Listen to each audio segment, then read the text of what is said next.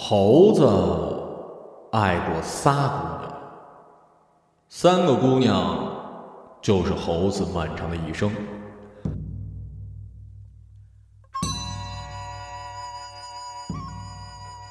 东胜神州傲来国，海中名山花果山，山顶上有一块顽石，受日月精华受精而成仙胎。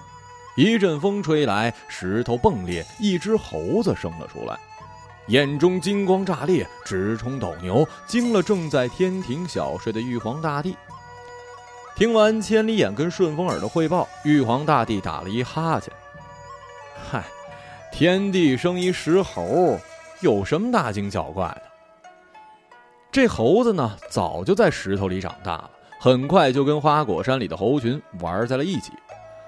一日，猴群去山涧里洗澡，只觉得水流奔涌，清凉入骨，个个爽的打了个冷战。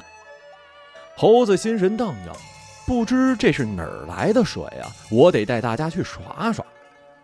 猴子们就循着水流找到了源头，只见一派白虹起，千寻雪浪飞，竟是一处瀑布飞泉。猴子们嗨起来了，说：“真是好水啊，直通大海！哪个有本事钻进去找到源头，我们就拜他为王。”石猴一听，我进去。话音未落，就飞身穿过飞瀑，钻入洞中。忽听一声娇嗔，那股飞瀑上一股水流直击而上，猴子躲不及，被打倒在地。飞瀑慢慢化成了一姑娘，一袭水做的衣裳，明眸善目，看起来年纪不大，双眼瞪着猴子。哪儿来的猴子闯我洞府？猴子一见乐了，这怎么是你洞府啊？天生天养，谁见就是谁的。别胡说，我就是这里的飞瀑，这里当然我说了算了。嘿，水做的妖精，我倒是头一回见呐。哼，光着屁股的猴子，我倒是见多了。猴子这才惊觉自己衣不遮体，当即不知如何是好，到处找树叶想要遮蔽，却没有一片合适的。姑娘笑得前仰后合，递给猴子一件树皮衣。猴子感激地接过来。妖精可有名字？姑娘弹了猴子的脑袋瓜以后记着，见到女孩要叫姑娘，别叫妖精妖精的，讨打。说罢，姑娘踮起脚要飞走，飞起一半，转头又对猴子说：“记住了，本姑娘叫做水花，以后啊。”你可以在猴子面前做大王，但是到了本姑娘这儿，你就只能做一卒子。水花说罢，飞身入水，只留下一团水雾。猴子愣在当地，迟迟反应不过。群猴纷纷跃入洞中，拜了猴子，称其为美猴王。猴子们跳来跃去，好不热闹。这个刚当了大王的猴子，心里想的却是一个水做的妖精。白日里，猴群们前呼后拥，美猴王好不自在。水花在飞瀑里看着，哑然失笑。到底，哼，还是只猴子呀。到了夜里，趁猴群睡着了，猴子到处找水花。水花总是喜欢从身后拍猴子的脑壳。猴子转过身，水花在夜里也是亮晶晶的，好看的就像一个梦。我们可是说好的，白天你称王称帝，晚上只能是我的小卒子。猴子像是在梦里一样听话，点头答应。以后你就叫我女王大人吧。水花喜欢晚上的花果山。随便的飞起一簇水花，就能带着猴子纵横水泽。水花带着猴子直入大海，只给猴子看海上的月亮。什么感觉啊？猴子生性顽劣，在水花面前却规规矩矩，想了半天。嗯，像一又大又圆、刚熟透的桃子。水花又忍不住笑了。要是没有水花抱着，猴子很怕水的。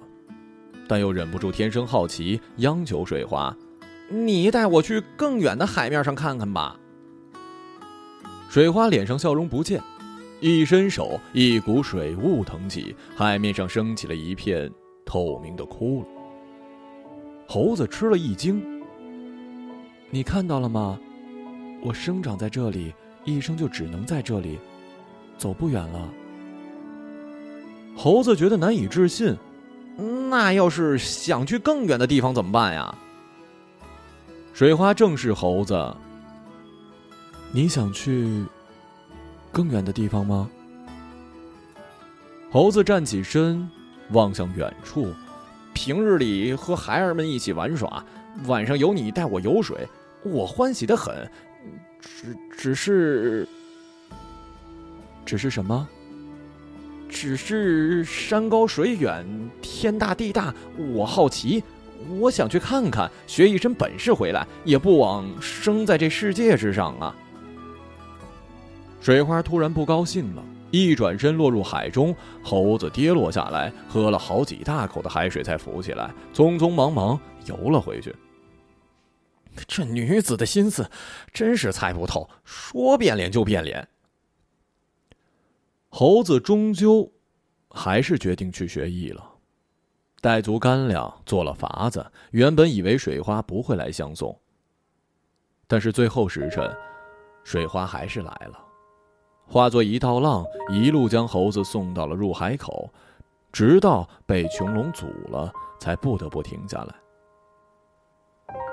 水花第一次流眼泪，猴子忍不住接过来尝了一口。水花破涕为笑：“什么味道啊？嗯，涩。你这一走，不知道什么时候能归来。嗨，我去学本事，学成了就回来。”水花眼神里却有一种莫可名状的悲伤。回来之后，你就不再是原来的那个你了。猴子听不懂，水花叹息：“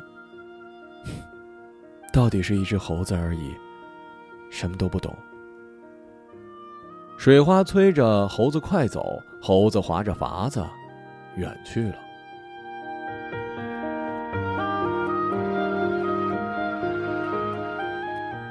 水花看着猴子远去，确保猴子听不见了，才开口说：“你记着。”我每天晚上都在这里看着你，直到你回来。猴子到了人间，见人人穿衣服，把水花送的树皮衣服收好，也捉了个凡人，剥了衣服穿在身上。在世俗时间长，不觉有一些烦躁。世人争名逐利，以貌取人，争名夺利几时休？早起迟眠不自由，哼，没意思，没意思。去了南赡部洲，游历西洋大海，一晃八九年，心想海外必有神仙。一路寻访，听到有个樵夫唱着神仙的歌，唱什么“相逢处，飞仙即到”。猴子心想，这下可找着了。樵夫听说了来由，告诉猴子：“灵台方寸山，斜月三星洞，那里有个神仙。”猴子一溜烟跑远，原来神仙在这儿呢。樵夫看着猴子走远，招呼一只青鸟落在他的肩上，对青鸟说：“去通报一声，师祖等的人来了。”青鸟扑腾着翅膀飞走了。猴子寻到山林，见烟霞散彩，日月摇光，老柏树少说也得有千万根儿。终于寻到斜月三星洞，只见洞门紧闭。猴子感叹：“嘿，又是一个洞啊！”看了许久，不敢叩门，直到洞门打开，一个童子出来招呼，领着猴子进去。这洞可可够深的啊！远远的看着瑶台之上有人在讲课，仔细一看，竟是一个女儿身。一袭布衣，却难掩神采。猴子不相信。哎，童子啊，那姑娘是你们师祖？怎么能叫姑娘？那是我们的菩提祖师。哎呀，看来哪儿哪儿都竞争激烈，姑娘不当妖精，就是当神仙了。跪着菩提猴子看，觉得像个姐姐。师傅二字迟迟叫不出口。为什么不叫师傅？若你是个男儿身，我叫师傅自然使得。可你偏偏是个好看的小姑娘，我叫不出口。菩提莞尔，我不生不灭，已历千秋万世，比你大了不知多少年岁，你哪来的胆子叫我小姑娘？猴子双手乱摇，嗯，那叫小姑娘确实不好，不如叫你姐姐吧。你是神仙，见惯了风浪，只是个称谓而已。想来你已经得了大道，叫你什么都不会介怀吧？哼，猴子倒是会说话呀。我叫你姐姐，可你叫我猴子。你是神仙大道，可以不计较称谓。我虽然是猴子，也不想老被人叫猴子吧。菩提今天第三次笑了，童子有些震惊。平日里，菩提脸上从来没笑容。既然如此，我就给你一个名字吧。你是猢狲，就取一个“孙”子。鸿蒙初辟本无性，打破顽空虚悟空。你就叫悟空吧。猴子兴奋地跳起来，哼，再拜，谢谢姐姐，今日给了我名字。时光飞逝，菩提讲经。徒儿们沉默听讲，认真做笔记，好好学习，天天向上。悟空却突然手舞足蹈，忍不住大笑：“你跳什么？笑什么？”菩提一脸严厉。悟空脸上还带着笑，手脚不停。哈哈哈！姐姐长得好看，讲的又妙，我喜不自胜啊。那你倒是说说，我哪里讲的妙了？嘿，我吃了七次桃子，姐姐讲的我都能背，嗯，但没学到真本事，我不高兴。那你说说，你想学什么？姐姐能教我什么呀？儒释道、阴阳家、墨家、医家、看经念佛、占卜算卦，你想学哪一种？哪一样可以长生啊？菩提沉默一晌。你为何要长生？世间太好了，我舍不得死啊！到底是一只石猴子啊，哪知道长生之苦啊！菩提突然跃下高台，手持戒尺，在猴子头顶打了三下，转身离开。悟空看菩提的背影，心念一动。姑娘家到底是姑娘家，脸上再怎么生气，背影也全是藏不住的温柔。三更到了，悟空在菩提榻前跪下，一脸虔诚：“还请姐姐传我长生之道，我永不忘恩。”菩提没起来，只是道：“你今有缘，我也欢喜。你来。”悟空掀开帘子，一跃而上。悟空一脚踏入仙境，腾云驾雾，恍惚中筋斗翻起，十万八千里，变龙化凤，呼风唤雨，变化七十二般，瞬间学会了。悟空张牙舞爪，好不欢喜。菩提笑着看着他，眼角却有一滴泪流了下来。天亮了。菩提告知悟空：“你该走了。我去哪儿啊？你从哪里来，就回哪里去。你我师徒缘分到此，自此之后，你做什么我都不管，但不许提我是你师傅。你若说出半个字来，我自会知道。无论你在哪儿，我都会将你这只猴子剥皮挫骨，贬你神魂在九幽之外，叫你万事不得翻身。”菩提说的咬牙切齿，身子微微发抖。悟空被吓到了，姐姐说什么就是什么，我听你的便是了。菩提摆手：“你去吧。悟空依依不舍，腾了云，在云上俯瞰菩提，道了一声：“姐姐，那我去了。”菩提转过身，背对悟空，不再言语。悟空含泪腾云而去。菩提转过身，对着已在十万八千里外的悟空，悠悠地说了一句：“让你得了长生，我不知道是帮了你，还是害了你。”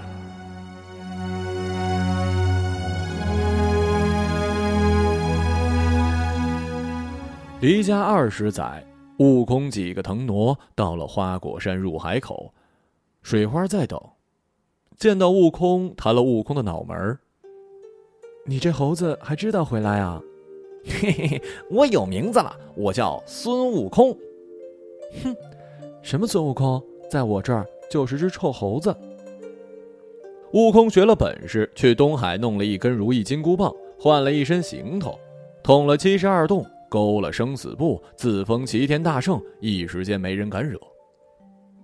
水花却不管那一套，照样弹悟空的脑壳。哎哎，我是齐天大圣，你能不能别老弹我？哼，我管你什么齐天大圣，在我这儿你永远是只臭猴子。悟空只好认栽，随即又兴奋的给水花表演自己的本事。水花看着看着，眉眼间有了怒气。悟空不明白，水花问：“我看你这七十二变的身段，怎么像个女人呢？你师傅是人是鬼？是男是女啊？”“嗯嗯，我我我我不能说。”水花猛地站起：“你不说我也知道她是个女的，以后不准在我面前浪什么七十二变了。”说罢，飞身而出，留下水雾，在日光下绘出一道彩虹。悟空还是惊动了天庭，天庭首先是想招安这个三百年前的天产石猴，但是弄巧成拙，给悟空弄了养马的职位。悟空他能干吗？老孙可是齐天大圣，让我去养马，秀逗了吧？不干了，不干了，回去陪水花去。随即掏出金箍棒，一路打到南天门，回了花果山和水花过家去。玉皇大帝不干了，反了天了！真是不把我放在眼里啊！李靖，带你儿子去弄他。天兵天将被齐天大圣打的是落花流水。孙悟空教训哪吒：“还弄个三头六臂这么浮夸？好歹你也是当初闹海的三太子欧巴，颇有点反抗精神。怎么你爹封了神，你也被招安了？你这个怂货！”回去告诉玉帝老儿，让他省省力气。要是再惹我，我打上凌霄宝殿，让他玉帝老儿管我叫爹。哪吒落荒而逃了。回去一字不差转告了玉皇大帝悟空的慷慨陈词。玉皇大帝气得眉毛都立起来了。我亲自带人去弄他。这时候，太白金星说话了。一只猴子而已，您别动气。依我看呐，不如避开猴子的锋芒。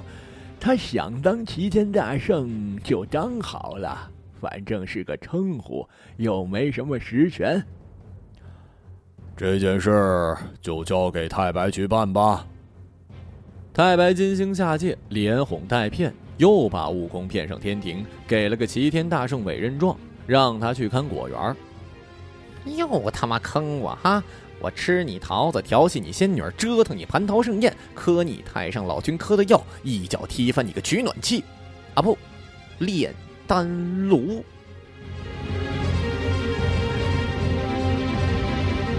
悟空在大闹天宫的时候，水花就在家里待着，替悟空管着猴子猴孙。猴子终于失控了，玉皇大帝如临大敌，眼看就得打上门来。这时候，太白金星又说了：“一只猴子而已，不能强攻，只能智取。你倒是智取一个给我看看呐！”我调查了，猴子有个女朋友，是个妖精。悟空没想到天庭也搞一套卑鄙的手段。太白金星擒住水花，在他周身点了三味真火。水花看着悟空，一脸平静。太上老君摆弄着自己的法宝金刚镯，正告悟空：“大圣得罪了，你要是不收了神通，束手就擒，老九就只好烧干你的女人了。”悟空看着水花，把金箍棒一丢。好，好，好！你们厉害，我认栽了。来，来，来，冲我来！别碰我女人！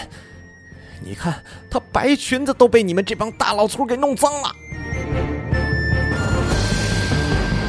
水花忍不住笑出声来，在火光中笑得尤其好看。直到金刚镯飞出去，把悟空打翻在地，悟空一口血喷出来，抬头看水花的时候，还做了一个鬼脸。够了！水花大喊一声，众神跟悟空都看着他。你们男人之间的事儿，原本我不想管。你们打不过我男人就够丢人了，还用我来威胁他？你们脸皮也太厚了吧！猴子，你听着，这天地之间，只有我能打你，除了我，谁也不能碰你一根指头。水花说完，化作一团巨浪，扑向了烈火。只一瞬间，化作水雾，七魂六魄俱消散。水雾在九天之上，留下了一道彩虹。悟空看着那道彩虹，喃喃地说：“女人就是女人，死都死的这么漂亮。”随即。悟空爆发出撕心裂肺的嘶吼，天地为之变色。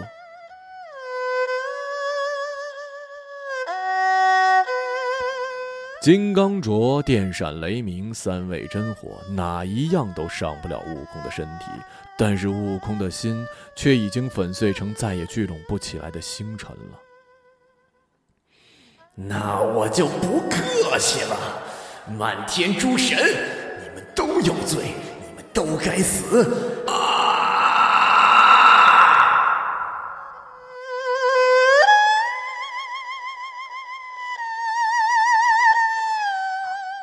九天之下，灵台方寸山，菩提抬头看着天空中漫天的火花，心中轻叹：这猴子到底是惹出祸事了。向来优雅的他，第一次踩断了木屐。整个天庭都快被猴子给拆了。悟空发了疯，杀红了眼。漫天诸神没一个敢上前的。太白金星躲在桌子底下，太上老君藏进了装丹药的罐子。玉皇大帝无奈，只好低头请来自己的宿敌如来佛祖。如来佛出于职业习惯，一上来当然是点化他。发生的都发生了，应当放下。孙悟空手持铁棒，看都不看如来。佛祖，我就问你一句：天道佛道，与我有仇报仇，有冤报冤，却为何杀我所爱？如来无言以对，想了想说：“其实……”是你杀了他呀！你说的对，是我杀了他，是我杀了他，是我杀了他。以后再也没人弹我脑壳了。如来一看有机会，大手一挥，五指山压了下来。三五百年，不过是弹指一挥间。躲起来受受这相思之苦。每天桃子滚到嘴边，吃起来虽然没什么味道，好歹能填饱肚子。去看月亮，像一个又大又圆、熟透的桃子。五百年后，一个和尚骑马而来，破了山上的封印，对悟空说：“猴子，我给你一份工作，我要去西天取经，你当我保镖吧。反正天大地大，也无处可去，去西天看看也好。”西天路上，趁唐僧午休，悟空一个筋斗云去了灵台方寸山，斜月三星洞。菩提不在了，人去楼空，只剩那张榻还在。悟空躺在上面，希望从空气中寻找一丝菩提的味道，但是没寻到。男人长大了，想找个肩膀哭，越来越难了。一路西行，终于到了白骨精的地界。白骨精觉得死的太无聊，终于有事儿干了。他化了妆去迷惑师徒四人。自从水花消失之后，悟空对一切情啊爱呀再无兴致。眼看妖精要害人，反手一棒子打死了事儿。唐僧却大惊小怪：“你这泼猴，打死个少女跟玩似的，我岂能容你？”当即念起紧箍咒，八戒跟唐僧围观着悟空滚落在地，任由唐僧虐待动物。而早已抛弃肉身、躲在云朵里的白骨精，闲着无聊，就破译了紧箍咒的内容。哼，谁能想到呢？紧箍咒竟然是一个爱情故事，一只猴子，还有一只飞瀑化成的妖精的故事，听得白骨精心惊胆颤。如来多聪明啊！这是唯一能够折磨悟空的，当然就是因他而死的水花了。他因我而死，我生生世世受这回忆折磨是应该的。念大声念，反复念。滚落在地的悟空徒自嘴硬。白骨精看着悟空流下了眼泪，想起了当初。没死之前，我也是姑娘，满怀春心的嫁了人，没想到丈夫婚后出轨，被我戳破，他竟协助情妇将我杀死，丢弃于深山老林，任由我化作一团枯骨。我本以为这世上没有痴情这回事儿，谁能想到呢？最痴情的。竟然是一只猴子。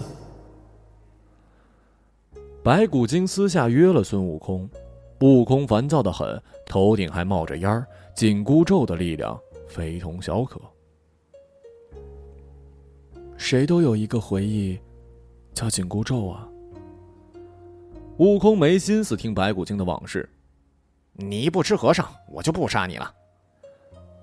你当我吃唐僧真的是为了长生不老吗？长生不老有什么好的？多孤单呢！我就是为了解闷儿，做个游戏罢了。你哪知道活久了有多难过呀？悟空一棒子打碎了面前的山。我他妈太知道了！一只猴子，一只妖精，聊了一整夜。悟空五百年都没有说过这么多的话了。第二天，白骨精又幻化成老妪去找女儿。悟空知道这是他的游戏，又是一棒子打死。唐僧果然念起了紧箍咒。事后，白骨精告诉悟空：“我就是想再听一遍你的故事而已。”悟空哭笑不得。第三天，白骨精化成老头找老婆找女儿，悟空还没动手呢，老头就一头撞在了金箍棒上，呜呼哀哉了。唐僧气坏了：“你这猴子，杀人杀上瘾了！你被解雇了。”悟空也不耐烦：“肉眼凡胎，什么都不懂，不伺候你了。”一个筋斗云就要飞，就听身后有风声，回头一看，白骨精迎风而来。我是故意死的，这样你就不用伺候和尚了。取什么西经？你要成佛，我就是你的入处啊。哼，我才不要成佛呢！我就是做个身处三界外、不在五行中的猴子，挺好。白骨精抱住了猴子。猴子，我陪你。一只猴子，一只妖精，开始周游世界，想去哪儿去哪儿。筋斗云成了秀恩爱的工具，金箍棒用来烤鸡翅膀，生活这才有了点样子。悟空觉得，直到现在，自己才又活了过来。漫天神佛都嗤之以鼻，好歹也是做过齐天大圣的人，不去取西经修成正果，却和一个妖精好了。丢人现眼。白骨精问悟空：“你觉得丢人吗？”“去他妈的！他们知道个屁！老子就是跟你好，谁他妈敢管我，我就打谁。”白骨精倒在悟空怀里，大概这就叫做醉生梦死了。跟你在一起，比长生不老开心多了。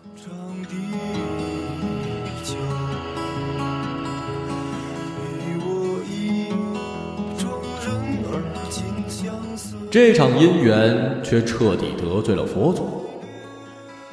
我让唐僧去取西经，九九八十一难我都设计好了。猴子，你现在去谈恋爱，说不去就不去，岂有此理？我下了这么一大盘棋，岂能让小小白骨精毁了？一只泼猴而已。不懂情爱，你不是喜欢白骨精吗？我让他永远都是一堆白骨，再也长不出肉身。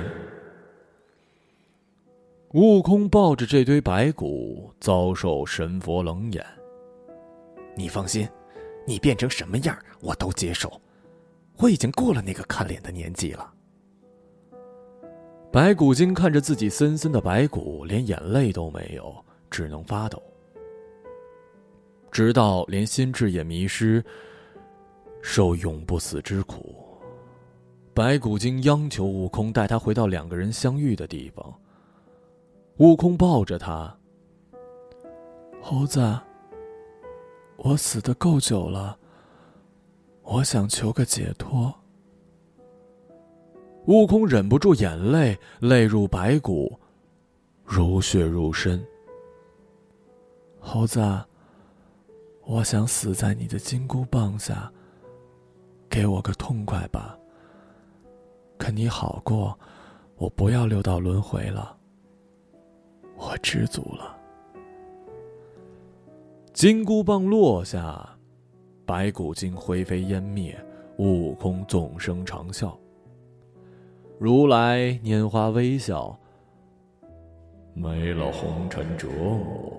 猴子也能成佛。悟空如同一具行尸走肉，安心做了唐僧的保镖，经历了象征性的九九八十一难，到了西天取了真经。如来给了悟空一个头衔——斗战胜佛。要给悟空取紧箍咒的时候，悟空拦住了：“留给我吧，做个纪念。”再次回到灵台方寸山，跪在山顶等永远等不来的菩提。一身本事是你给我的，情和劫是我自己经历的。我现在明白你说的长生苦了，没什么能给你的，流一滴泪做纪念吧。谢谢你，给我名字的人。猴子的眼泪浮在空中，似乎包揽了星辰，纵身一跃，飞走了。菩提从松柏间走出来，那滴泪似乎认得他，飞向他的掌心。菩提接住，握紧了掌心，双目已无眼泪。悟空回到花果山，辞别了众猴，纵身飞上山顶，枯坐百年。化作一块顽石。菩提修炼千秋万世，终于在悟空化归顽石的那一天，练成了杀死自己的本事，无形剑气穿心而过。猴子，还有来世。